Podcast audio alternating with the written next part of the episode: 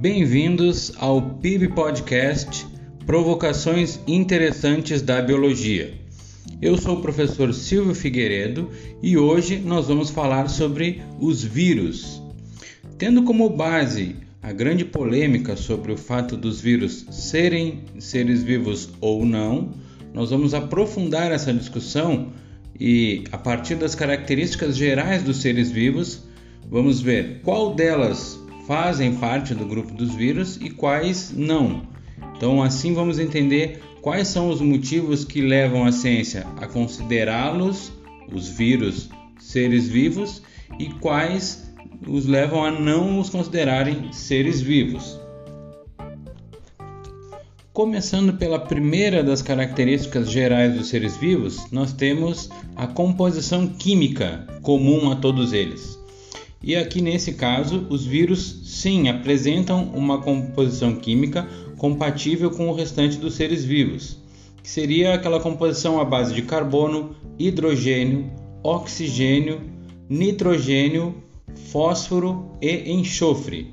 Lembrando que esses dois últimos compostos, como o fósforo e o enxofre, eles estão presentes na composição química dos seres em uma quantidade reduzida em relação aos outros. Então, nós temos muito mais carbono, hidrogênio, oxigênio e nitrogênio do que fósforo e enxofre, mas todos eles sim fazem parte dos compostos químicos orgânicos que são os que formam os seres vivos. Segunda característica geral dos seres vivos sobre a qual nós vamos refletir é a evolução, ou seja, a capacidade que o indivíduo tem de mudar ao longo do tempo. Os vírus apresentam essa capacidade. Haja visto que isso é fator até de grande preocupação, principalmente a vírus causadores de doenças, que à medida que as reproduções do vírus ocorrem, ele sofre mudança no seu material genético e logo pode desenvolver novos quadros de infecção, aumentar a sua potência de agressividade e assim acarretando uma série de problemas de saúde pública. A terceira característica que nós vamos debater é com relação ao material genético. Nesse caso específico, o vírus apresenta material genético tanto DNA como RNA. A grande maioria dos vírus vai apresentar um dos ácidos nucleicos ou o outro.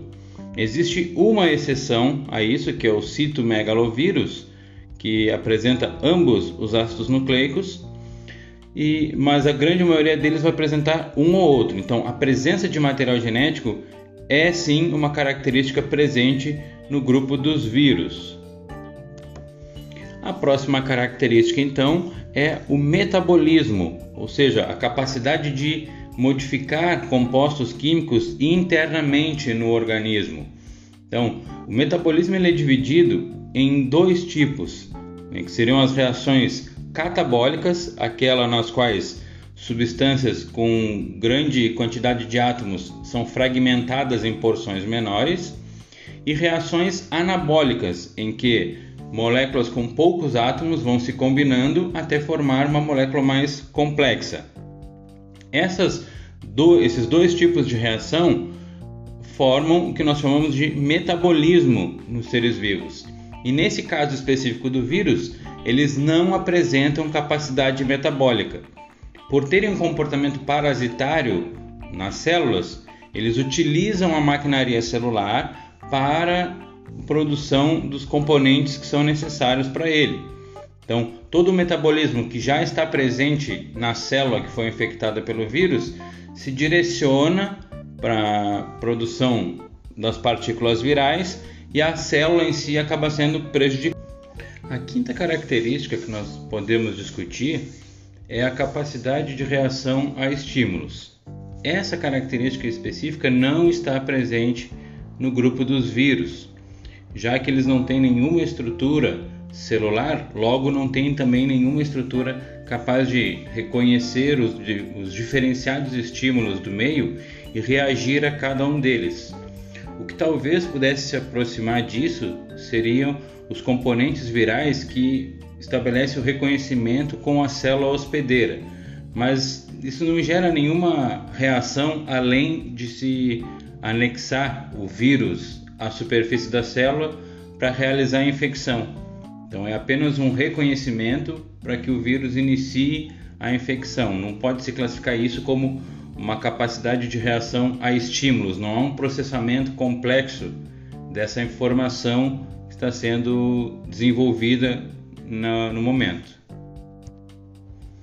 A nossa sexta característica se refere à capacidade de reprodução. E aqui nós temos um ponto complexo para refletir, já que os vírus conseguem se reproduzir, mas não de maneira independente.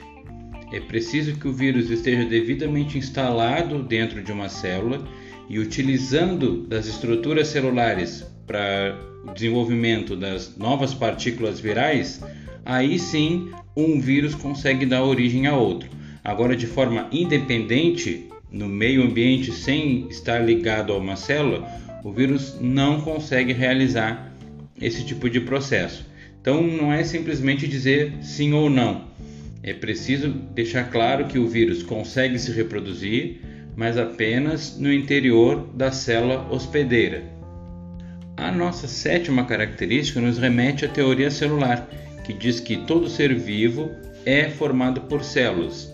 Aqui o vírus já diverge da classificação porque ele não apresenta a constituição celular clássica.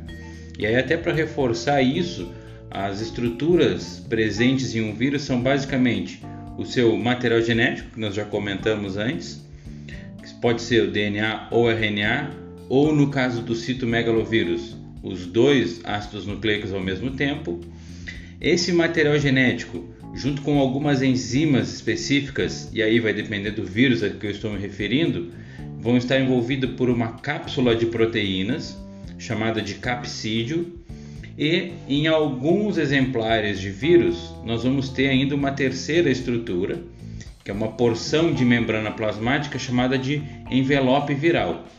O que todo vírus obrigatoriamente vai ter é material genético e capsídio.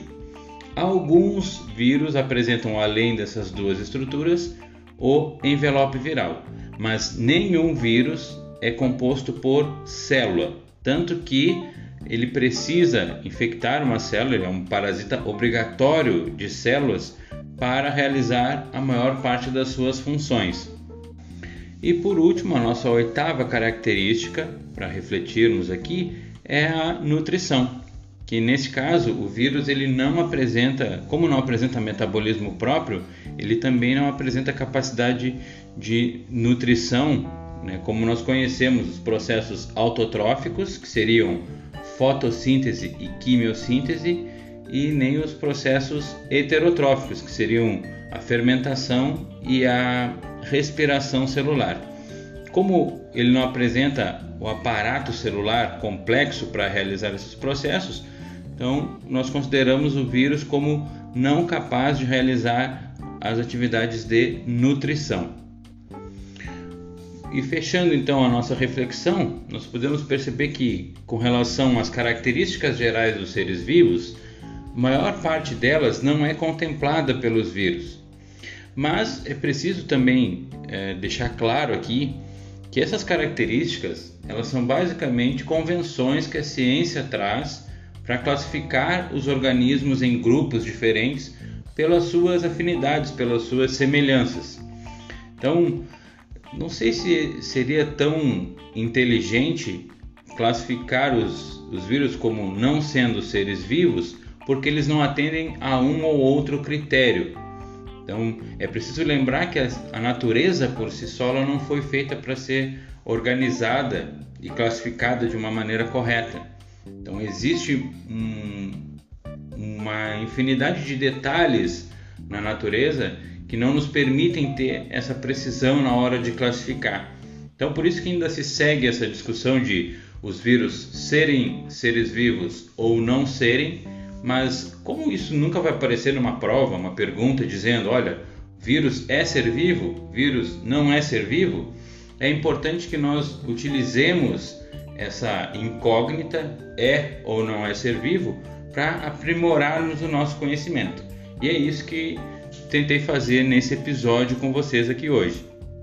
E aí eu já aproveito para finalizar o episódio e lembrar para vocês que estão escutando aí que querem seguir estudando para seguirem o perfil do bio, arroba bioquiz.oficial lá no Instagram, seguindo, acompanhando as nossas questões. E também fiquem à vontade para trazer as suas colaborações, dúvidas, uh, sugestões de episódio. Né? Vamos manter esse diálogo lá no perfil do Instagram. Também sigam o perfil aqui do PIB Podcast no, Spotify. Né? Classifiquem o programa para que a gente saiba se realmente o nosso objetivo está sendo alcançado. E no mais, nos vemos no próximo episódio. Abraços a todos e bons estudos!